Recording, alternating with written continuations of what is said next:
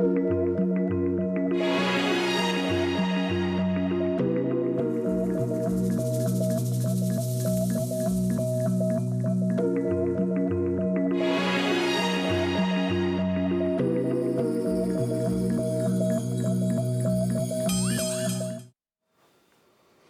Bonjour et merci de nous retrouver pour la foi prise au mot, votre rendez-vous de formation et de réflexion. Tout d'abord, au nom de tous ceux qui préparent avec moi cette émission, je vous souhaite de très belles fêtes de Pâques et sans vouloir faire de pathos, nous vous souhaitons du fond du cœur de prendre conscience avec tous les chrétiens que malgré le désordre que sont parfois nos vies, ce n'est pas la mort qui est à l'œuvre, mais c'est bien la vie. Et pour bien percevoir cette puissance de vie, concluons notre série par cette étrange déclaration qui termine le credo, J'attends la résurrection des morts et la vie du monde à venir. Non pas je crois en la résurrection, mais j'attends. Voilà qui nous met dans une toute autre attitude. Il n'est plus question de vérités à croire, mais d'une attitude à maintenir. Alors comment attend-on la résurrection des morts et qu'est-ce que la vie à venir? Pour le savoir, eh bien, je vais poser la question à Denis Moreau. Bonjour. Bonjour. Vous êtes professeur de philosophie à l'Université de Nantes et joyeuse Pâques. Merci, vous aussi. et puis on se retrouve, comme pendant tout le carême, mais aussi pendant la fête de Pâques, avec le père Arnaud Montou. Vous êtes euh, toujours prêtre du diocèse de Sens-Auxerre. D'ailleurs, vous courez à la messe là, et vous enseignez à l'Institut catholique de Paris. C'est ça. Alors ben, peut-être la question, euh, j'allais dire la question la plus compliquée euh, en parlant de résurrection, c'est qu'est-ce que c'est que la, la résurrection? Est-ce que vous avez une définition? De la résurrection On ne commence pas par le plus simple. Mais non, justement. alors la résurrection, on va rajouter telle que le conçoivent les chrétiens, c'est l'accès à une forme de vie supérieure, euh, appelée à ne pas finir, et où il y a c'est peut-être ça la, spécificité euh, chrétienne par rapport à d'autres théories qui seraient une simple survie de l'esprit, etc., une dimension corporelle, puisqu'on dit, je crois, la résurrection de la chair ou la résurrection des corps. Oui, on va y, revenir. Est-ce qu'on qu'on peut aller plus loin? Parce que c'est vrai qu'on a, on a souvent des métaphores qui nous, qui nous viennent, qui peuvent, qui peuvent peut-être nous, nous, nous, aider. Parce que euh, est-ce qu'on peut dire simplement que c'est la vie qui continue Ou qu'on retrouve la vie? Enfin, ah non, alors je pense. Euh, alors c'est une forme de survie, non pas au sens de survivre, euh, continuer à vivre tant bien que mal, mais de super vie. Euh, c'est une forme de vie accomplie qui nous est promise. Donc quelque chose qui a du rapport avec la vie actuelle, mais en, mieux, euh, débarrassé de bah, tout ce que nous connaître, parce que la vie actuelle, enfin, vous le savez aussi bien que moi, c'est dur. Hein. Oui. Euh, J'ai commencé comme ça. vous êtes, je suis tout à fait d'accord. c'est pas drôle. C'est pas drôle. Et donc, mais il y a aussi des bons moments. Euh, et donc peut-être que les bons moments nous permettent d'avoir une forme d'anticipation de ce que peut être une vie débarrassée de tout le négatif, la souffrance qui, qui, nous pèse. Et puis alors, il y a ce que vous évoquiez, ces métaphores, ça c'est un fait assez frappant. Hein. Euh, il y a des gens qui ont écrit les évangiles pour témoigner de leur foi en la résurrection, leur, euh, qu'ont-ils vu exactement C'est un peu compliqué, mais bon, il, a dû se passer quelque chose d'extraordinaire avec Jésus après sa mort pour que euh, les disciples apeurés et complètement abattus du vendredi se remettent en marche le, dimanche. Et bon, c'est un événement exceptionnel. On peut même dire que c'est peut-être ça qui singularise le parcours de Jésus. Jésus, a été un grand sage, mais il y a, pas eu d'autres grands sages. Euh, puis après la fin de la vie de Jésus, si c'était arrêté le vendredi, ça aurait été un, fait divers euh, dans un coin de l'Empire romain, un, agitateur euh, religieux victime d'un procès expéditif de la part des autorités. Bon, et donc, s'il n'était pas ressuscité, je suis je ne sais pas si on s'en souviendrait, enfin réputé être ressuscité, je ne suis pas sûr qu'on s'en souviendrait aujourd'hui, peut-être pas de la même façon. Et les, gens qui ont vécu ça, on aurait pu s'attendre à ce que, pour un événement exceptionnel, quand il arrive quelque chose d'inouï, d'habitude on crée un néologisme, euh, on fait un, mot neuf. Et là, ce n'est pas le choix lexical qu'ont fait les rédacteurs des évangiles, ils ont pris deux mots du langage ordinaire, donc le mot qui veut dire se relever, mhm. euh, et puis le mot qui veut dire en grec se réveiller. Et donc, voilà, il y a cette idée que Jésus tomber aussi bas qu'il pouvait l'être, s'est relevé, et que Jésus, assoupi autant qu'on peut l'être, puisqu'il était mort, s'est réveillé. Alors ça veut dire que les expériences de relèvement de nos chutes et de réveil, de nos atonies, de nos assoupissements existentiels que nous faisons de cette vie, peuvent aussi peut-être nous fournir un premier analogue de ce que ce sera la résurrection. Mais je pense qu'il y a un effet de sens important. Le, fait que ce soit deux mots du langage ordinaire qui a été choisi pour dire un événement extraordinaire, ça permet peut-être de y accéder un petit peu déjà. Oui. Est-ce que euh, le théologien en sait plus que le philosophe? Enfin, Je ne vous oppose pas, en fait, mais, mais, mais euh, vous avez la prudence euh, cauteleuse du philosophe. Est-ce que le théologien, est que le théologien en sait beaucoup plus? Non, le théologien n'en sait pas beaucoup plus. Parce que finalement, on est en contact avec le même témoignage. Et après, c'est peut-être des manières de, de, le recevoir différemment parce qu'on a telle ou telle discipline euh, qui a ses règles aussi, euh, mhm. ses, prudences et ses audaces. Mhm. Mais le théologien n'a pas, pas, pas d'informations particulières euh, qu'il aurait reçues et que les autres n'auraient pas reçues. C'est sa manière d'interroger de, de, ce, ce, témoignage sur la résurrection ou ces témoignages sur la résurrection qui, qui va lui permettre ensuite de les mettre en relation avec d'autres d'autres réalités de la foi sur mhm. lesquelles il, il, essaye de dire quelque chose. Mais c'est ça qui est paradoxal, parce qu'on peut dire que c'est le cœur du système. Euh, Denis Moreau le dit très bien, euh, euh, même si Kant, si Kant avait été ressuscité, ça aurait été formidable, mais il est mort. Et, enfin, je veux dire, par rapport à d'autres maîtres de sagesse, Jésus est pas beaucoup plus dans ce qu'il dit, est pas beaucoup plus surprenant ou qu'un Socrate de son époque, etc.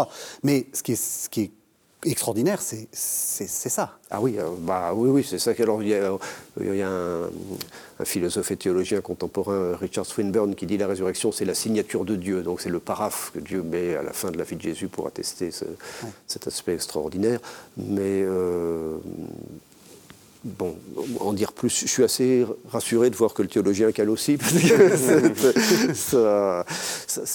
sinon, à nouveau, en partant, alors, en disant on, parlait d'attendre la résurrection. Euh, effectivement, c'est assez euh, remarquable comment le, credo soudain change de verbe. Euh, alors même si dans on, on, dit aussi je, crois en la résurrection de la chair. Donc c'est parce qu'on croit qu'on attend. il faut quand même avoir la foi en quelque chose, mais c'est une forme d'attente. Peut-être on peut creuser ça particulière. Vous voyez, je, pour venir ici, j'ai pris le train et donc j'ai attendu le train. Alors j'étais sur le quai et j'attendais quelque chose à quoi je ne sur lequel je n'avais aucun pouvoir. En fait, que le train arrive ou pas, ça ne dépendait pas de moi. Je pense que l'attente de la résurrection, c'est quelque chose d'un peu différent. C'est une attente active dans laquelle nous sommes engagés, euh, qui a peut-être des répercussions dès notre vie présente, euh, qu'il nous appartient pour partie de faire advenir. On sait que, euh, enfin, dans le, christianisme, la, façon dont se passera pour nous la vie éternelle dépend partiellement de nous. et de ce que, donc voilà, c'est une forme d'attente un peu différente d'une attente passive euh, et euh, sans action de notre part. Ça, c'est très important. C'est-à-dire que c'est, ça définit la vie chrétienne. Ça définit la vie chrétienne. Et, je, pense que, euh, je, pense que ce qui est aussi important, c'est de garder ensemble ce qui, peut, ce qui définit la, vie chrétienne, c'est mort et résurrection. On l'a déjà dit en fait, ça. Hmm. Mais il faut surtout pas, évidemment, couper la résurrection de, de, de l'événement de la croix parce que sinon, alors on en fait euh, quelque chose euh, euh, qui, fonctionnerait comme un en soi. Et si on dit qu'il est relevé, il est relevé de quoi? Il, est réveillé de quoi? Et donc, euh, c'est là, sans doute, euh, qu'il faut faire très attention à ne pas euh, découper la foi en morceaux et en traitant chaque morceau comme, comme une réalité autonome. Mmh, ça, c'est très important. Pour le coup, là, c'est véritablement le travail du théologien de toujours faire ça, mmh. de toujours dire attention, on garde ensemble tous les éléments. En gros, vous nous cassez l'ambiance. On est en pleine Pâques et on nous dit n'oubliez pas, il est, exactement, exactement. Mais c'est ce que, d'ailleurs, les apparition du ressuscité. Quand, le, quand le, Christ apparaît, c'est bien le crucifié qui apparaît, le crucifié ressuscité, mais qui montre ses plaies. Donc c'est quand même pas rien que l'expérience qu'on peut avoir de la résurrection passe par mettre ses doigts dans ses plaies, toucher ses plaies dans ses mains, etc., dans son côté, et euh, avance, avance ta main, mets, mets, ta main dans mon côté. C'est extraordinaire. Moi, pour moi, l'attitude de Thomas vis à -vis de Jésus, euh, à ce moment-là est extraordinaire parce que justement, ça, casse un peu l'ambiance, mais, mais, mais ce, tant que je ne mettrai pas, moi, tant que je ne verrai pas ces plaies, tant que je ne toucherai pas, je ne, croirai, je ne peux pas croire. Hmm. Et donc, il y a, il y a cette, ce besoin de revenir à l'expérience qui a été vécue et qui, a été, et qui, qui, s'est imprimée en lui, euh, comme elle s'est imprimée dans tous, les, dans tous les disciples, tous ceux qui ont suivi Jésus, même, même s'ils n'étaient pas forcément là au pied de la croix, hmm. euh, il y a cette l'événement de la mort qui les a bouleversés, mis à terre, écrasés par certains aspects.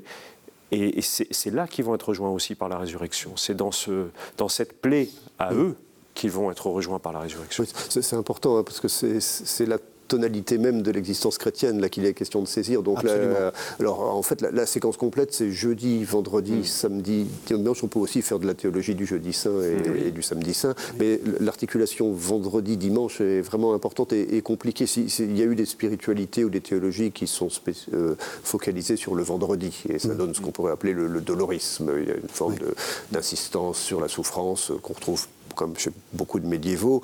Bon, aujourd'hui, on en est un peu revenu, euh, mais il y a l'écueil inverse, et on, mise tout sur Pâques, alors on peut appeler ça le triomphalisme, euh, avec l'exaltation du moment de, joie, etc. Euh, quand on sombre dans le triomphalisme, généralement, la vie se charge de nous rappeler que c'est mm. plus compliqué que ça, et donc la, juste attitude chrétienne, c'est un, un bon dosage entre les deux. Après, mais ça dépend peut-être des, approches. Euh, un bon dosage entre les deux, mais en gardant quand même à l'esprit que la fin de l'affaire, le triomphe et l'essentiel, c'est le dimanche. Et donc se garder d'une forme de, sans oublier l'aspect vendredi de nos existences, euh, et donc ce qu'elles peuvent avoir de douloureux, tragique, parfois insensé. Euh, se garder, je crois que c'est Karl Barth qui appelle ça la, mélancolie nordique du vendredi, donc l'expression est assez belle, hein, la, mélancolie nordique du vendredi, en regardant, euh, bien sûr, dans nos vies, le négatif est premier, mais l'espérance chrétienne, c'est quand même le triomphe de la positivité au bout du compte. Ça pose la question, le, cas de Thomas est vraiment intéressant parce que ça pose la question, vous le disiez, du corps. Alors, euh, on va, on va peut-être commencer par euh, euh, faire une distinction. Le, symbole des apôtres, hein, l'autre, l'autre version, parle de la résurrection de la chair. Ici, on, vous, on dit simplement la résurrection des morts. Est-ce qu'on, qu'est-ce enfin, qu'est-ce qu'on, est-ce perd pas quelque chose en disant la résurrection des morts? Parce que d'une certaine façon, en insistant sur la chair, on insiste sur la continuité en fait. Alors oui, ça je pense c'est très important. Hein. On est au cœur du, mystère chrétien. Euh, le symbole des apôtres parlant de résurrection de la chair est sans doute plus précis sur ce qui doit se passer. Alors peut-être on, peut, pour vous voyez, on, voit l'originalité de la position chrétienne en la distinguant d'autres positions euh, concernant une éventuelle survie après la mort. Il y a notamment la, position de la, alors, il y a la philosophie grecque, hein, euh, donc des gens très intelligents qu'on ne peut pas soupçonner d'avoir été contaminés par le christianisme pour des simples raisons de, chronologie, euh, puisqu'il philosophait avant Jésus. Et donc, euh, chez quelqu'un comme euh, Platon ou, Socrate, il y a bien une survie après la mort, mais c'est la survie de l'esprit seul. Et donc, il y a plutôt l'idée que le, corps est un enquiquinement dans la vie, ça nous empêtre. il y a des mythes de chute, hein, les âmes sont au ciel, elles tombent sur terre, elles ont un corps. Mais euh, on voit bien, quand on lit le, le, Phédon, donc le récit de la, mort de Socrate, que euh, pour Socrate, le moment où il va se débarrasser de son corps, c'est le moment de la libération. Mm. Et, la survie, ça sera celle d'un pur esprit. Alors mm. ça, c'est pas ce que dit le christianisme. Euh, d'abord, il y, a des raisons philosophiques à ça. Mm-hmm. alors, je, jargonne une minute comme Allez, philosophe. Allez-y. quelque chose qui est important, c'est penser ce qu'on appelle dans le jargon des philosophes la continuité de l'identité personnelle, c'est-à-dire le mm. fait que ce soit moi qui survive. Vous voyez, Mais ça, c'est très important. C'est des choses qu'on perd, par exemple, dans certaines théories, alors naïves, hein, parce que moi, je ne connais pas le détail de ces choses-là, mais de, de, la réincarnation, quand les gens vous disent, dans une autre vie, j'étais chameau ou j'étais éléphant, bon, ok, mais du coup, c'était pas vous. C'était autre chose. Voilà. Euh, les, chrétiens vous disent, euh, après la mort euh, et à la résurrection, c'est toujours moi. c'est toujours moi. Et alors vous, je ne sais pas, mon père, mais moi, je ne suis pas un pur esprit. Hein. pas du tout. vous, non, plus. Et même, je vais aller plus loin. C'est-à-dire que je ne sais pas ce que c'est que de même de, voir sans, sans des yeux et de, sans, forcer, sans forcément, voilà. Donc, on a besoin du corps. voilà. Et donc ça, c'est une thèse. Ça veut dire pour que ce soit bien moi qui continue à vivre, il va falloir qu'il y ait une dimension corporelle. Alors laquelle, ça c'est plus compliqué, mais euh, cette dimension-là, elle est constitutive de mon être, et c'est une thèse d'autant plus forte, puisqu'on parle de la vie éternelle, la vie accomplie, ça veut dire que le corps en soi est une bonne chose. Euh, alors qu'il y a quand même eu dans le christianisme des courants pour dévaloriser, enfin ce qu'on appelle la somatophobie, hein, les gens qui haïssent ou dévalorisent le corps. je crois que la, doctrine, la saine doctrine chrétienne en, son cœur nous dit le, le, corps est une dimension importante de nos êtres et dans une existence accomplie comme celle qui nous est promise, il y aura une dimension corporelle. Et donc, ça nous dit que de nos corps, il faut prendre soin, euh, mmh. il faut y faire attention et euh, convient de ne pas les négliger. Et ça, je crois que c'est quelque chose dans l'histoire de la spiritualité chrétienne, on a peut-être un, peu oublié. Euh, bon, le pontificat de Jean-Paul II en ce moment est un peu mis en discussion, etc. Mais il faut aussi se souvenir de ce qu'il y a eu de bon dans ce pontificat. Euh, et je crois que ce qu'on a appelé la théologie du corps, là, ces, ces catéchèses qui ont été faites au début du pontificat de Jean-Paul II pour réhabiliter la place du corps dans le christianisme, c'était quelque chose de très important et qui avait du rapport avec le thème de la résurrection. Vous êtes d'accord? Le corps, c'est important? Le corps, c'est important. Et je suis, oui, je suis tout à fait d'accord. Et je ne suis pas un pur esprit non plus, c'est vrai. euh, et le corps, dans toutes ses dimensions, si, si, si je peux me permettre là d'amener un point qui me semble important, c'est la dimension euh, très large de, de ce qu'est la chair et, et le, le, le, corps dans sa réalité aussi relationnelle. On a beaucoup parlé de relations euh, tout au long des, des, différents, des différentes émissions. Et je pense que c'est très important aussi de se souvenir que le corps, c'est pas, pas simplement, enfin là je pense que vous, vous nous en direz sans doute plus parce que le, les philosophes, le philosophe a beaucoup à, dire sur cette question, mais dans, le christianisme je pense qu'il y a vraiment cette idée que le corps est, est constitué aussi et tissé de tous ces liens avec le monde. Et donc, euh, je me souviens d'une page magnifique de Romano Guardini, un théologien qui a été à la source de la, de la, de la théologie de Benoît XVI en particulier, et qui, euh, en parlant justement des, des, fins dernières et de, de, donc de la résurrection, dit est-ce que je serais moi sans le jardin dans lequel euh, j'ai appris à marcher, sans la maison dans laquelle j'ai... Et donc en fait ça, ça fait partie de mon corps. Mmh. Et donc il y a aussi cette dimension-là dans la résurrection de la chair qui est lié au fait que croire et professer la foi en la résurrection, attendre la résurrection, c'est aussi attendre une dimension de relèvement euh, et de récapitulation de l'ensemble de la création. Parce que mon corps, alors je ne peux pas voir, je ne peux pas savoir ce que c'est que voir sans mes yeux, mais je ne peux pas savoir ce que c'est qu'être un corps sans, sans, le monde dans lequel je suis. Oui. Donc il n'y a pas de résurrection pensable non plus, sans doute, en, dehors, en, en tout cas en christianisme, en dehors d'une idée de, de, résurrection globale qui englobe véritablement le, le monde, l'univers, l'univers tout entier. Donc du coup, est-ce qu'il faut abandonner l'image euh, euh, où on serait dans un, dans un aimable jardin avec des lyres et, et des... Il y a un jardin.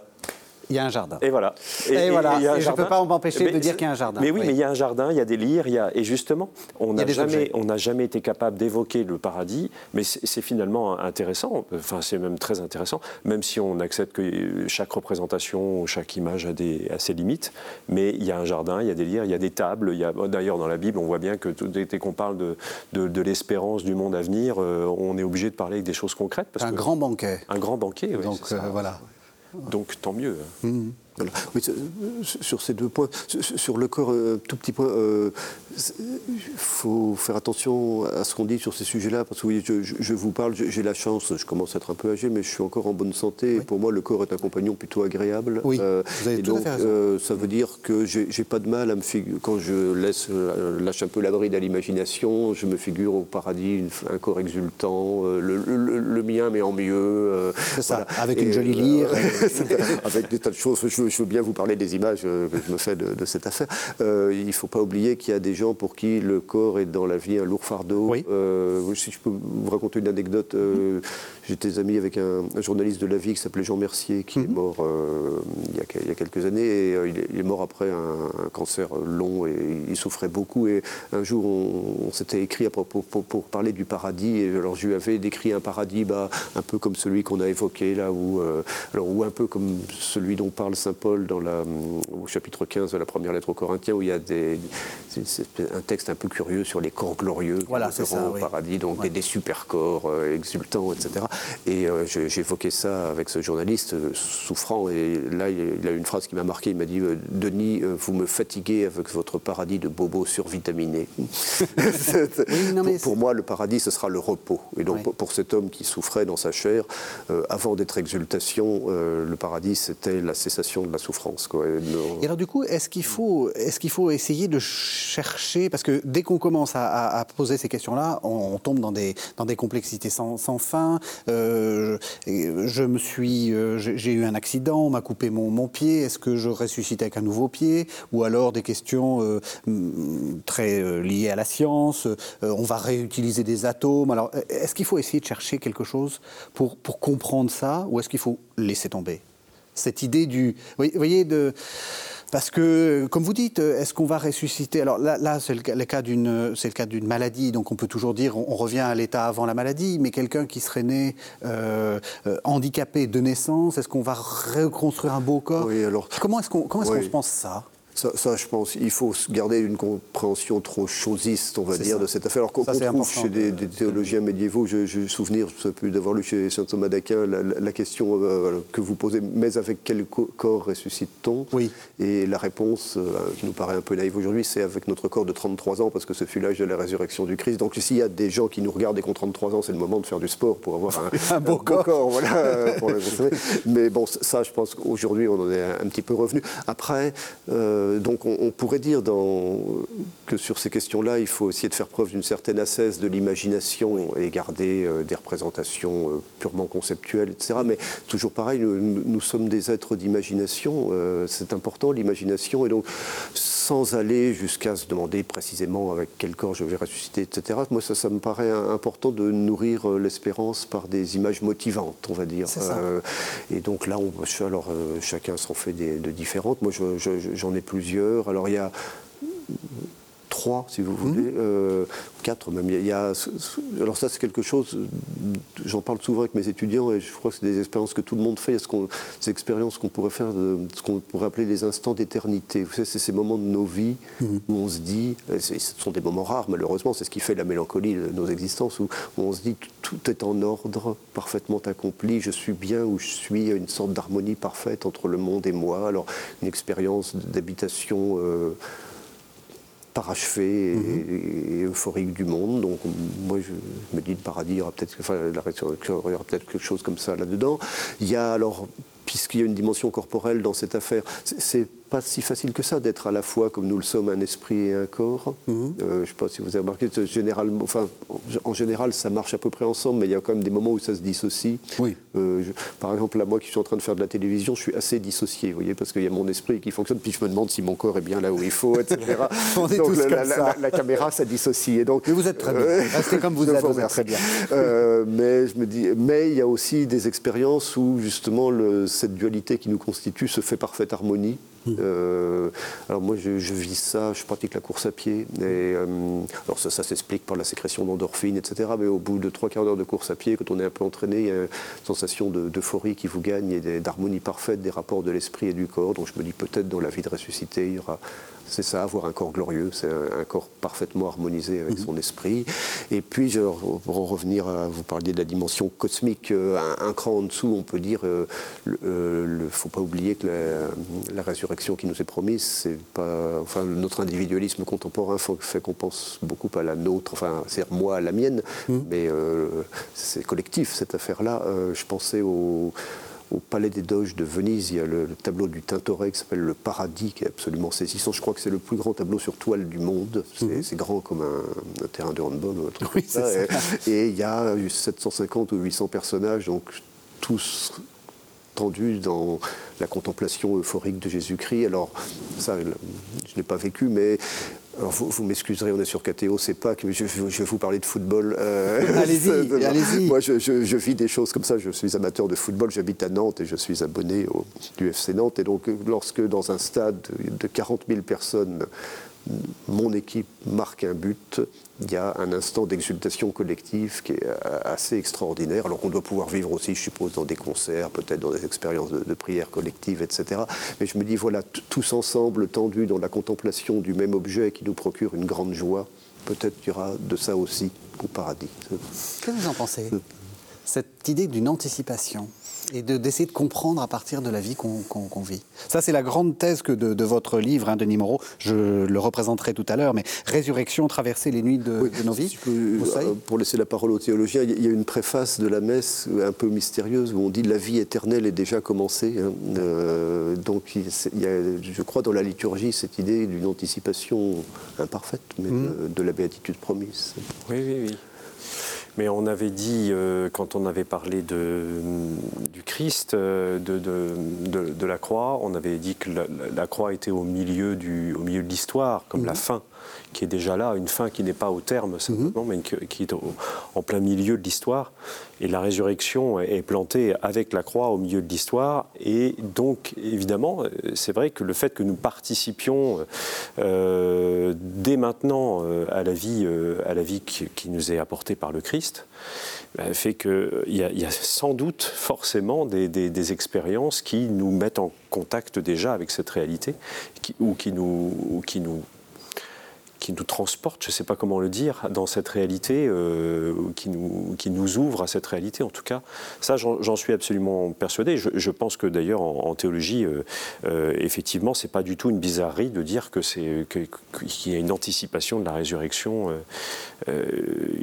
on est déjà, on a déjà passé la mort par le baptême, et donc on est déjà entré dans la vie de résurrection, même si on est toujours dans l'attente de, de, cette réalité finale, justement, qui est évoquée à la, à, la toute fin du, credo. Mais c'est pas parce qu'elle est évoquée à la fin du credo que c'est juste dans l'avenir. Donc quand, euh, quand on dit euh, avec, euh, je sais pas, un bon repas, un bon vin avec modération, c'est le paradis, ou au FC Nantes, c'est le paradis, on dit quelque chose de vrai, on dit quelque chose de... Ben on est en train d'anticiper ça. Mais oui, et je, crois que non seulement on dit quelque chose de vrai, mais on, fait l'expérience sans doute, effectivement, par plusieurs, plusieurs aspects. Vous en avez évoqué aux, quatre. Euh, mais c'est vrai que ces moments, de, certains vont dire, euh, parler d'alignement des planètes, euh, mhm. c'est une expression comme une autre, mais c'est vrai qu'il y a ces moments où on a le sentiment que tout est aligné, tout est en harmonie, tout est bien à sa place. Et ça veut dire aussi qu'on a soif de ça. Hmm. On a le désir de ça. Et, ça, c'est pas rien. Le désir humain, le désir de cette vie éternelle, le désir d'une vie qui n'a pas de fin, le désir d'une harmonie qu'on connaît si peu finalement. Pourquoi ça prend tellement de place dans notre vie alors qu'on en fait tellement peu l'expérience? Et peut-être même que quand on n'en fait jamais l'expérience, le désir grandit encore plus. Oui, c'est ça. Donc c'est pas uniquement quand on est dans un, quand tout va bien que, que la résurrection est pensable. C'est effectivement des gens qui souffrent, des gens qui et l'expérience le, que vous évoquiez de, votre ami, euh, euh, je, je comprends bien qu'effectivement quand on est dans une souffrance qui, est, qui est la sienne, euh, à un moment donné, on puisse dire euh, ce que j'attends, c'est ça. Ce que, je, ce, que je désire au plus profond de moi, c'est ça. Et finalement, ça me dit quelque chose donc de la résurrection. Et moi qui ne vis pas la même expérience que lui, je peux le recevoir en disant si lui, il attend ça, dans l'expérience dans laquelle il est, qui, le convoque à la vérité, hein, pour le coup, quand on est dans la souffrance et dans la maladie, eh bien, ça veut dire que là, lui, il me dit quelque chose de, la réalité de la résurrection que moi, peut-être, je n'ai pas, pas saisi jusqu'à présent. Quoi. Je, pensais à une. Euh, malheureusement, je n'ai pas la, référence précise en tête. J'ai lu ça chez celui qui était encore Joseph Ratzinger et pas mhm. encore pape. Et il méditait justement sur ces, ce qu'on vient d'évoquer. Il disait, vous voyez, on, a tendance à penser la résurrection comme une quantité d'existence supplémentaire. Et donc, euh, il y a notre segment de vie actuelle, et puis ça s'arrête, et puis après, il y a un, autre segment qui s'ouvre et qui n'aura pas de fin. Il disait, oui, bien sûr, mais c'est pas seulement une quantité de vie, c'est une qualité de vie, une, mhm. euh, intensité de vie particulière. Et ça, effectivement, dès à présent, on peut, fugacement, avec nos, limites, mais on peut peut-être l'expérimenter. Mhm. Est-ce que, euh, le Père Arnaud Montou l'a dit, euh, il y, a la résurrection du Christ. Est-ce que la résurrection du Christ peut nous servir de modèle pour comprendre? Est-ce que ça nous dit des choses? Parce que, évidemment, euh, euh, il, est, il est vrai homme, mais il est aussi vrai Dieu. Donc c'est quand même un être un peu particulier, euh, le Christ. Indiscutablement. Après, alors, c'est le seul modèle que nous ayons. Hein. Mm. Sous la main, il va falloir faire avec. On n'en a pas d'autre. et donc, oui, je pense qu'en méditant sur ce que les évangiles nous disent, tant bien que mal, de la résurrection du Christ, on peut essayer d'entreapercevoir alors certaines choses sur, sur la nôtre. Bon, on parlait, on, ne va pas le réévoquer, on en a parlé, il y a, la dimension corporelle. Dans la vie de Jésus ressuscité, il parle, il mange, du poisson, mhm. donc elle est bien présente. alors moi, je, si on veut continuer il a fallu du temps à Jésus pour ressusciter. On peut faire mm. euh, une petite expérience de théologie fiction. Jésus meurt le vendredi à 15h et ressuscite à 15h03. Euh, c'est pas comme ça que les choses se sont passées. Euh, et donc, ressusciter, ça prend du temps. Il faut être patient. C'est très important. Surtout pour les résurrections qui sont des, échos anticipés de, de la grande, peut-être les, petites résurrections, puisque ressusciter, c'est relever que nous connaître des cette vie. alors, vous vous rappelez bon ça, on ne va pas se lancer dans la théologie trinitaire parce que c'est toujours très compliqué, mais il y, a un petit problème de pour savoir euh, qui ressuscite qui dans cette affaire. Euh, il y a, euh, si vous lisez du Saint Paul, enfin les, premiers textes, c'est le Père ressuscite le Fils, Dieu ressuscite Jésus, et puis après, quand on a commencé à définir Jésus comme Dieu. Il y a des gens qui ont dit finalement Jésus s'est ressuscité lui-même. Et donc mhm. il, y a, deux modèles, euh, si on veut jargonner, il y a un modèle hétéro-résurrectionnel, c'est on est ressuscité par quelqu'un d'autre que soi. Et puis un modèle auto-résurrectionnel, c'est on se ressuscite par ses propres forces, euh, à mhm. la force du poignet.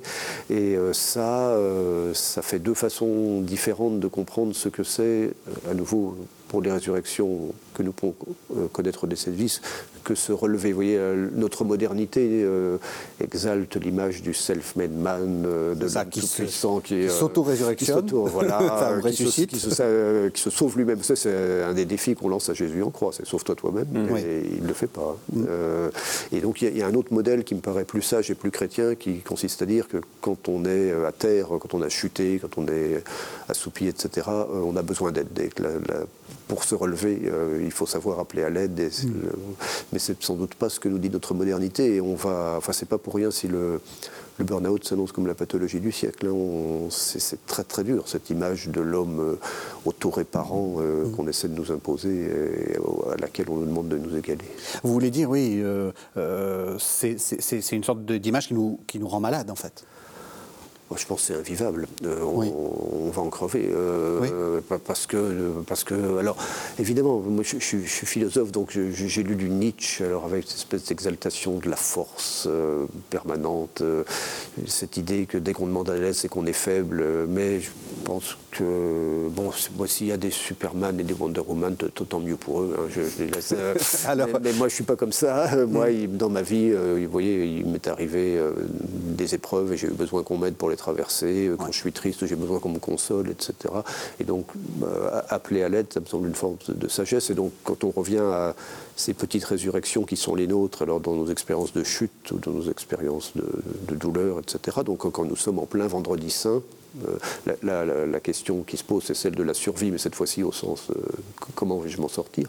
Euh, Et là, le, moi, ce que j'apprends en, lisant les évangiles, c'est que ben, Jésus lui-même m'a eu besoin de quelqu'un d'autre pour se sortir de cette affaire-là. Et mm. ça, ça me fait un modèle pour essayer de traverser tant bien que mal les, épreuves de la vie. Alors, je ne suis pas en train de vous dire que le, le christianisme est la recette miracle pour se sortir miracle facilement et en cinq minutes des épreuves tragiques de la vie. C'est pas comme ça. Si c'était comme ça, tout le monde se convertirait sur le champ. Hein, voilà. oui. donc ça n'est pas comme ça. Mm. Mais il me semble que la lecture et la méditation de, des récits de résurrection du Christ euh, peuvent nous donner quelques pistes, comme une sorte de, kit de survie pour essayer de nous, nous dépatouiller tant bien que mal des, des coulures qui nous frappent. Mm. Vous êtes d'accord? Oui, tout, ah ben alors là, entièrement. Et puis je pense que là encore, on, gagnerait sans doute à, relire un peu l'histoire et à voir comment la foi chrétienne a ensemencé aussi euh, les, sociétés avec lesquelles elle est en contact, et, aujourd'hui encore, enfin l'histoire au sens euh, qui, continue, hein, pas mhm. l'histoire simplement dans le passé.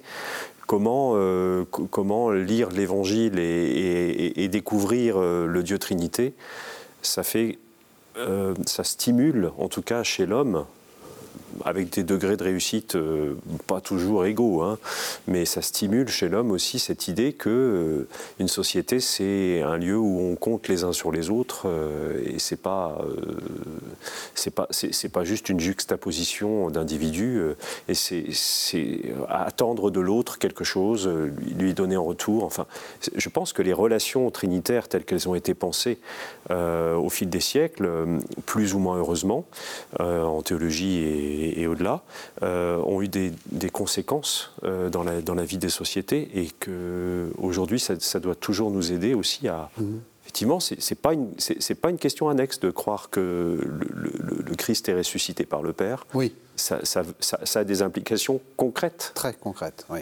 C'est l'inverse du euh, self-made man. Et qu'on ne se sauve pas soi-même. Oui. Hmm. Alors justement, je, parlais de votre livre, Denis Moreau, Résurrection, traverser les nuits de nos vies.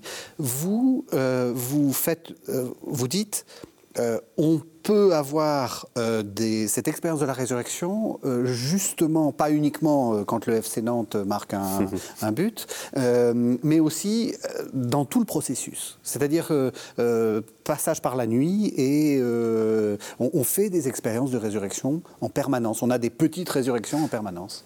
Oh, oui, alors. ou pas, ou, pas, parce qu'il y, a des fois où on est à terre et on ne se relève pas. Il ne faut pas l'oublier. faut pas l'oublier. Et puis il y a des fois où on est à terre et où on se relève imparfaitement, mais où on reste bien, bien amoché par l'épreuve euh, aussi. Mais bon, heureusement, euh, il y a des expériences de chute euh, qui sont suivies de relèvement. Alors, d'une certaine façon, euh, enfin, vous voyez, dans, nos, vies, il y a des vendredis saints. C'est, cette phrase un, peu bateau de la spiritualité, mais qui, je crois, dit quelque chose de très vrai. C'est on n'échappe pas à la croix. Euh, oui, et donc, euh, on n'échappe pas à la croix, ça veut dire. Donc, par la maladie, par l'échec des relations. Par l'échec des relations, par le, deuil. donc, j'ai, l'impression que des expériences sans drame, des, pardon, des existences sans drame, peut-être qu'il y en a quelques-unes miraculeusement préservées, et tant mieux pour les gens qui vivent ça, mais je, crois que c'est très rare. Hein, et en vieillissant, on se rend bien compte que. On est frappé par les drames. Et donc, bah, voilà, euh, quand on est frappé par les drames, on est à terre. La question, c'est est-ce que je vais pouvoir me relever? Donc, est-ce que je vais pouvoir ressusciter, connaître une petite résurrection? Et euh, alors, dans le livre dont vous parlez, j'ai essayé d'évoquer quatre euh, expériences de chute quasiment universelle ou en tout cas très fréquente. Il y a le, deuil. Bon, bah ça, le deuil, la, mort des gens qu'on aime, euh, on ne sait pas, et ça, ça, fait descendre bas. Hein. Et c'est douloureux. Et c'est douloureux. Et, donc, euh, je crois que la, foi en la résurrection, alors non pas la recette miracle euh, pour vivre joyeusement son deuil, hein, mm. les chrétiens vivent le deuil douloureusement comme d'autres, mais évidemment ça, change un peu la tonalité. Vous voyez, quand mon père est mort, euh, j'ai une amie athée qui a perdu son propre père pratiquement simultanément et nous avons vécu nos deuils. Euh, en parallèle, en, en, parlant un peu. Alors je ne veux surtout pas vous faire un palmarès. Euh, non, mais c'est bien ce que vous dites, parce que c'est vrai qu'on a cette, cette, illusion ou cette impression que parce qu'on est chrétien, c'est plus facile, parce qu'on est certain de, justement de la résurrection. Oui, non. Enfin, je pense, je dirais pas c'est plus facile, je dirais c'est différent c'est différent. Et effectivement, on en parlait avec mon amie athée. Moi, elle était convaincue qu'entre son père et elle, c'était fini pour toujours. Moi, j'ai l'espérance de revoir mon père. Et donc, ça a coloré différemment nos deuils. Et pour moi, ça a été consolant. Mhm. Voilà. Je mhm. pense, et, donc j'ai fait une sorte d'expérience de la puissance de la foi en la résurrection, de la façon dont elle venait doucement, euh, avec bien des, des vicissitudes, etc., mais transformer mon existence. Mm. Euh, dans le livre, j'évoque également, alors euh, là, je ne vous dirai pas si c'est autobiographique ou pas, je ne souhaite pas en parler, l'expérience de la dépression, je pense, mm. une expérience de chute. Bon, il y a des gens qui s'en réveillent et qui s'en relèvent, heureusement, pas tous, mais pas tous, certains. Euh, il y a l'expérience du pardon, c'est très résurrectionnel le pardon. Hein, si, si, nous sommes très fâchés, euh, ça veut dire qu'entre vous et moi, je considère que c'est fini. Euh, un peu comme le vendredi saint au pied de la croix. Euh, les gens ont dû se dire c'est fini, voilà, c'est foutu. Et le, pardon, c'est la réouverture d'un possible, d'un possible. Oui. Entre nous, euh, là où tout semblait terminé. Voilà. Donc c'est une, possibilité de vie, bah, de, de, vie ensemble. De vie nouvelle ensemble, là où on se disait c'est fini, c'est mort. C'est ça. Voilà. Et puis, parce que c'est un sujet qui, me tient à cœur, j'ai un peu écrit sur le sujet, j'ai parlé aussi des, crises conjugales, euh, ces moments où on se dit l'amour est mort, mmh. euh, le, couple est fini.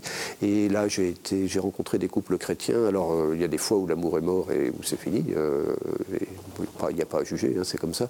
Mais il y, y, a aussi des expériences très belle de résurrection de l'amour. Des fois, euh, des gens qui, après avoir euh, traversé des périodes de, sécheresse amoureuse, euh, soudain retrouvent quelque chose de, fort et de vivant. Donc, tout ça sont des expériences de la, résurrection. Et toutes ces expériences, la foi dans la résurrection de Jésus les accompagne. Alors, vous voyez, tout bêtement, le vendredi saint, je crois que la, tonalité au pied de la croix, ça devait être, enfin si vous me permettez de parler trivialement, les gens ont dû se dire c'est foutu. Oui. Voilà. Il y a des moments dans nos vies où on se dit c'est foutu. Bon. Le, dimanche de Pâques, par quelque chose d'absolument inouï est arrivé, qui a réouvert un champ d'existence là où tout semblait fermé.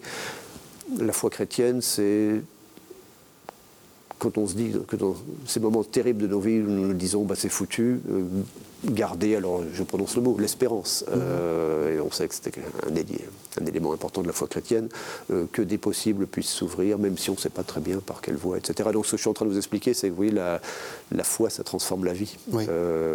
alors ça, vaut, on revient au je crois au lieu du j'attends, ça, ça, vaut pour tous les je crois. Vous voyez, si je dis je crois qu'il va pleuvoir demain, mhm ça va avoir des répercussions sur mon comportement. Sur votre comportement. C'est-à-dire que vous allez au moins prendre un parapluie. Je vais prendre un parapluie et puis éventuellement ça va me mettre de mauvaise humeur, je vais grogner toute la journée, il va pleuvoir. Donc une petite croyance comme ça, ça change un tout petit peu la vie. Une grande croyance comme la croyance en la victoire de la vie sur la mort remportée par Jésus, ça transforme sans doute la vie de façon plus importante en, profondeur. Hmm. Ça, c'est une belle méditation pour Pâques. De... Enfin, je veux dire, parce qu'on a parlé justement du triomphalisme, etc., de se dire, pour plein de gens qui sont... Euh, qui sont dans une situation compliquée. Euh, mm. C'est ça l'expérience de, de, de, Pâques. C'est pas simplement, c'est pas, c'est pas euh, uniquement d'être très heureux dans mm. une vie parfaite et tout, non, tout non, va non. bien. La réouverture des possibles, la réouverture de, de, quelque chose qui ne sera pas la solution au problème. Parce que, à mon avis, c'est ça l'erreur du triomphalisme. C'est de dire il y a eu un problème, la mort, la souffrance, euh, le mal. Il y a une solution, la résurrection, la vie éternelle, truc, et ça couvre. Et j'avais entendu, il n'y a pas si longtemps que ça, d'un ami anglais, une expression dont je ne me souviens pas en anglais, mais en français ça donnait à peu près euh, la, plus grande joie des retrouvailles ne couvrira jamais la peine de la séparation. Mmh. Et je trouve que cette expression est magnifique, parce que la joie des retrouvailles, ça ouvre sur quelque chose de nouveau, qui, vient après les retrouvailles, qui, est promis par les retrouvailles, qui est rendu possible par les retrouvailles. Mais il reste la blessure de la séparation qui a précédé les retrouvailles. Et ça, ça ne sera jamais recouvert. Ce qui veut dire que la croix n'est pas qu'un moment, mais qu'elle demeure et que les blessures du ressuscité demeurent dans ses mains et dans son côté, ça pour moi c'est essentiel. C'est c'est pas pour sauver à tout prix euh, la nécessité de, se rappeler de la croix et du mal, mhm. mais c'est parce que ce qui nous a marqué nous marque. ça reste, ça demeure. Mhm. Et, et, le possible, justement, de cette résurrection et de cette vie nouvelle, de cette survie, comme vous disiez tout à l'heure, c'est quelque chose qui s'inscrit dans non pas dans l'effacement de ce qui a été, mais au contraire dans la prise en compte totale et, sérieuse de ce qui a été. On ne va pas dire un jour, tu vois, finalement, c'était pas très grave tout ce que mm. tu as souffert. Mm. Ben non, c'était grave, mm. et ça demeure. C'est pour ça que la, continuité de l'identité, comme je ne sais plus quel était le terme très philosophique que vous avez dit. C'est des continuités de l'identité personnelle. La continuité de l'identité personnelle, c'est essentiel ah oui. comme, croyance. Bien sûr. Et c'est aussi, on l'a évoqué tout à l'heure, moi, que comme ça que je lis ce, texte dont vous avez parlé de l'incrédulité de saint Thomas, euh, alors qui est un texte avec lequel moi j'ai un peu de mal, du point de vue de Thomas, le, côté tripotage de viande au rayon boucherie là, pour moi me, met un peu mal à l'aise. mais bon, et d'ailleurs c'est comme Jésus qui dans sa réponse dit heureux ceux qui croient sans avoir vu. Donc euh, voilà. Mais euh, moi je, le lis en regardant ce que, ce que vous venez d'évoquer. Le, corps de Jésus ressuscité, c'est un corps qui demeure marqué par l'épreuve. Les, les, blessures sont là, elles ne sont pas effacées. Et ça, je, je pensais à ça, j'ai découvert ça récemment, c'est un, art japonais qui s'appelle le kintsugi. Alors, je, un ami qui m'a parlé de ça. C'est l'art qui consiste à réparer des objets brisés ah oui, et c'est plus cher. Mais c'est en les rendant plus beaux qu'ils l'étaient avant d'avoir été brisés, parce qu'on met de la laque en or. La tasse euh, brisée est plus chère que la, tasse euh, d'avant. La, tasse brisée et réparée est plus belle et plus, précieuse euh, que la tasse avant. Alors, il faut, se méfier avec ça, parce que alors là, on peut très facilement retomber dans le dolorisme en disant, et ça, moi je, m'en méfie comme d'une peste, hein, cette idée que la douleur serait quelque chose de nécessaire. De rédempteur. De rédempteur et de nécessaire pour parvenir à un plus grand bien. Alors, ça va pour des petites douleurs, d'accord Si je veux gagner deux minutes aux 10 km en course à pied, il faut que je me fasse un peu mal à l'entraînement, mais ça, c'est de la douleur pour rire. Euh, quand on est face à une vraie grande souffrance, etc., euh, profonde de tout l'être, on ne va pas raconter aux gens que c'est juste un mauvais moment à passer et qui les amènera nécessairement à du mieux. Ça, c'est pas vrai, c'est ce qu'on appelle la dialectique en philosophie. Hein, euh, on ne fait pas d'omelette sans casser les œufs, il faut souffrir pour être beau, etc. je me méfie vraiment beaucoup de ça. Euh, en revanche, parfois la douleur s'invite dans nos vies. Euh, et là, bah, la, question qui se pose, c'est comment, à partir de ce, jus de citron épouvantablement acide, je vais pouvoir essayer de faire une limonade correcte, quoi, m'en sortir. Et donc, là, la, question de savoir si on peut, non pas considérer la douleur comme un moment nécessaire pour arriver à du mieux, mais la douleur étant là, se débrouiller vaille que vaille pour s'en sortir au mieux euh, est une question euh, centrale dans les récits de résurrection. J'attends donc la résurrection et la vie du monde euh, à venir. C'est intéressant, c'est pas j'attends le monde à venir, j'attends la vie du monde à venir. Oui, alors c'est. Est-ce que vous avez des infos sur la vie du monde à venir? Alors, on, a, déjà commencé à, dire. On a déjà commencé. Je, Si vous je n'ai jamais eu de révélation particulière. Non, de, vous n'êtes pas Brigitte de Suède. De, channeling à, ce sujet-là, donc euh, je n'en ai pas plus que les autres. Non, je pense que le, fait que ce soit le mot vie qui soit là est, important parce que bon, de, quoi parlons-nous depuis le début de cette émission? Nous parlons euh, de l'espérance qui nous anime, d'un triomphe finale des forces de la vie sur celles de la mort, des forces du sens sur celles de l'absurde. Et donc voilà, c'est en, ça que nous plaçons notre espérance. Donc euh, oui, la vie. Mmh. Oui. oui Pareil, euh, qu'est-ce qu'il faut faire de ces images? On a, commencé à en parler, mais je pense que c'est important parce que euh, je, sens qu'il va y avoir des, euh, des, des, téléspectateurs qui vont nous écrire en disant mais la vision béatifique, le paradis, tout, tout, tout ce qu'on nous a présenté et tout ce qu'on a raison peut-être de nous présenter, qu'est-ce qu'il faut en faire? Est-ce que c'est juste des images pour se dire bon, voilà, il faut utiliser la... Enfin, nourrir la machine à, imaginaire Ou est-ce qu'il y a quelque chose de... Mais je, je, pense que les images sont des images et qu'elles ne sont pas limitatives.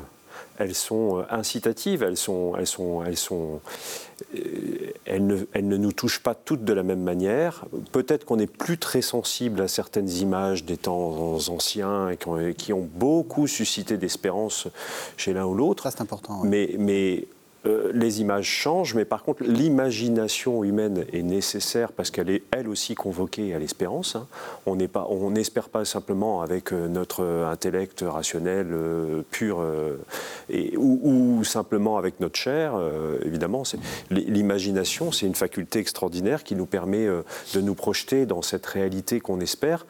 C'est bien le monde à venir donc ça veut bien dire que c'est le monde, enfin il me semble, hein, que c'est bien le monde. Toujours votre caractère cosmique. Euh, ben oui, c'est ça, mais c'est bien le monde. Mais comme comme c'est notre vie, la résurrection, comme vous le disiez, c'est bien moi qui ressuscite. Et, et c'est pas c'est pas autre chose. Il y a de l'autre, il y a du nouveau, il y, a, quelque chose, il y a une dimension supérieure, il y a une dimension plus haute, plus pleine, plus entière, plus. Mais en même temps, c'est bien ma vie. Donc, il faut tenir les deux ensemble. Eh bien, c'est le monde le monde dans lequel on est, qui lui aussi va entrer dans une dimension plus, plus large, plus entière, plus plénière. Et ça, on a du mal à l'imaginer, donc on passe par des représentations, et, euh, celle du Tintoret ou, celle des médiévaux. Euh, dans les églises, moi j'ai pas mal travaillé sur Cluny et, sur les représentations euh, dans, dans, les églises romanes au XIIe siècle, XIe, XIIe siècle. L'Église, euh, de pierre, elle, est, elle, intègre à l'intérieur euh, les animaux, les fleurs, les, y compris les monstres, les chimères, tout ce qu'il peut y avoir, les combats, l'histoire, etc. Tout ça est, comme euh, assumé, assompté, mhm. ascensionné, je ne sais pas comment il veut le dire, mhm. mais je pense qu'effectivement, il y aura tout ça qui sera pris en compte on a bien besoin de 36 000 images imaginées euh, pour, euh, pour Parce que dans, ma, dans, ma, question, il y avait effectivement euh, cette idée est-ce qu'on a le droit de faire ça? Parce que c'est vrai qu'on a, on a, on a, on, sort peut-être d'une foi qui veut être très intellectuelle et qui dit oh là là, on n'a pas de représentation, on ne sait pas trop. Non, vous n'êtes pas d'accord. Il vaut mieux. Il vaut mieux. Il vaut mieux. Il vaut mieux. Ça, euh, il me semble. On peut quand même rappeler que des trois grands monothéismes, le christianisme est celui qui a choisi de façon assez délibérée et radicale le compagnonnage avec les images. Oui. Euh, donc c'est euh, c'est une religion où on a fait des images, des choses qui concernent le Dieu, Jésus. Et, donc il faut. Et, donc c'est pas être infidèle à la tradition. Et puis alors pour parler en philosophe, vous voyez, je, reprends. Si, on essaie d'écrire un petit peu notre activité mentale, j'ai les philosophes souvent, hein, il y a d'autres classifications, mais on dit nous avons trois façons de penser. Il y a le concept, l'image et la sensation. C'est en gros mes trois sources d'information sur le monde. Oui. Et alors le, concept, euh, c'est très décharné. Hein. Je, vais vous faire avoir un concept. Je vous dis, un, je fais un exemple que je reprends à Descartes. Un kiliogone, c'est une figure à mille côtés. Hmm. Voilà. Vous comprenez ce que je dis Ça a du sens. Je comprends ce que je dis, mais vous avez un concept. En revanche, pour vous faire une image, vous pouvez. C'est impossible. c'est impossible. Voilà. Donc euh, il y a des concepts du paradis. Vous avez évoqué la, la vision béatifique. Alors c'est assez conceptuel. Donc c'est l'idée plus qu'on voit eh bien, euh, plus on est heureux, donc quand on est en face avec ce qu'il y a de mieux, c'est-à-dire Dieu, on est parfaitement. Super. Voilà, c'est très beau comme définition, mais c'est conceptuel. Euh, on a évoqué la, sensation tout à l'heure, c'est vous qui avez parlé d'un bon repas, mmh. euh, et donc je me demande si on ne pourrait pas faire aussi euh, une approche de des anticipations de la vie éternelle par la sensation, et c'est pas à négliger. Et puis entre la, le banquet des noces de l'agneau, de l'agneau, et donc et puis entre le concept et la sensation, il y a l'imagination, et au nom de la prise en compte de l'être humain dans toutes ses dimensions, moi j'aurais tendance à dire laissons-la travailler, alors avec, ce que ça a d'imparfait, d'inabouti, etc. Mais ça, serait euh, châtrer une dimension de nos êtres que, d'y renoncer, y compris dans ces domaines-là, me semble-t-il. Il faut sans doute que, effectivement, les unes soient en rapport avec les autres, sont en relation avec les autres, pour que ce ne soit pas non plus l'imagination qui, prenne le pouvoir, ou simplement la sensation, ou simplement le concept, parce que du coup, c'est vrai que là, on y perd. Mais à partir du du moment où les trois euh, circulent, c'est encore une image trinitaire, hein, ben, ça, fonctionne, euh, ça fonctionne mieux en fait. Il faut un peu négocier entre nos différentes capacités de perception. Qu'est-ce qu'il faut retenir de cette émission? Ah déjà? Et oui, déjà. Déjà, on est à la fin de l'émission. eh bien, que le Christ est ressuscité et que, et que et, forcément, euh, pour nous, c'est l'ouverture. Moi, je retiens, non, je retiens votre, votre expression qui me semble très juste de réouverture du, possible. Euh, je ne sais pas si c'est fidèle, hein, mais je, pense que la résurrection, si on la pense de cette manière-là, si on la reçoit de cette manière-là, ça nous permet d'être libre de certaines images trop, trop enfermées euh, en elles-mêmes euh, d'un paradis où tout, tout, est à sa place et où voilà, euh, un peu comme si on rentrait dans le tableau du Tintoret ou de je ne sais qui, et en même temps de pas de pas être dans quelque chose de complètement de complètement non plus enfermé dans, dans, dans du dans, quelque chose de totalement intellectuel qui n'a plus de prise avec le avec le réel quoi. Merci. Alors je rappelle le titre de votre livre, Denis Moreau, Résurrection, au pluriel, euh, Traverser les nuits de nos vies, c'est aux éditions du Seuil. Merci beaucoup d'être euh, venu. Merci Père Arnaud Montou pour toute cette euh, longue traversée du, du carême et de Pâques. Merci, j'espère que ça vous a plu. Ah oui, c'était un très très beau moment. Ah bah alors merci. écoutez, merci, euh, c'est partagé. Merci beaucoup, merci de nous avoir suivis tout au long de ce carême et euh, aussi euh, pour cette fête de Pâques. Et donc nous, encore une fois, au nom de toute la rédaction de KTO, de tous les techniciens, de tous ceux qui travaillent avec, avec nous, joyeuse Pâques à tous et on se retrouve la semaine prochaine.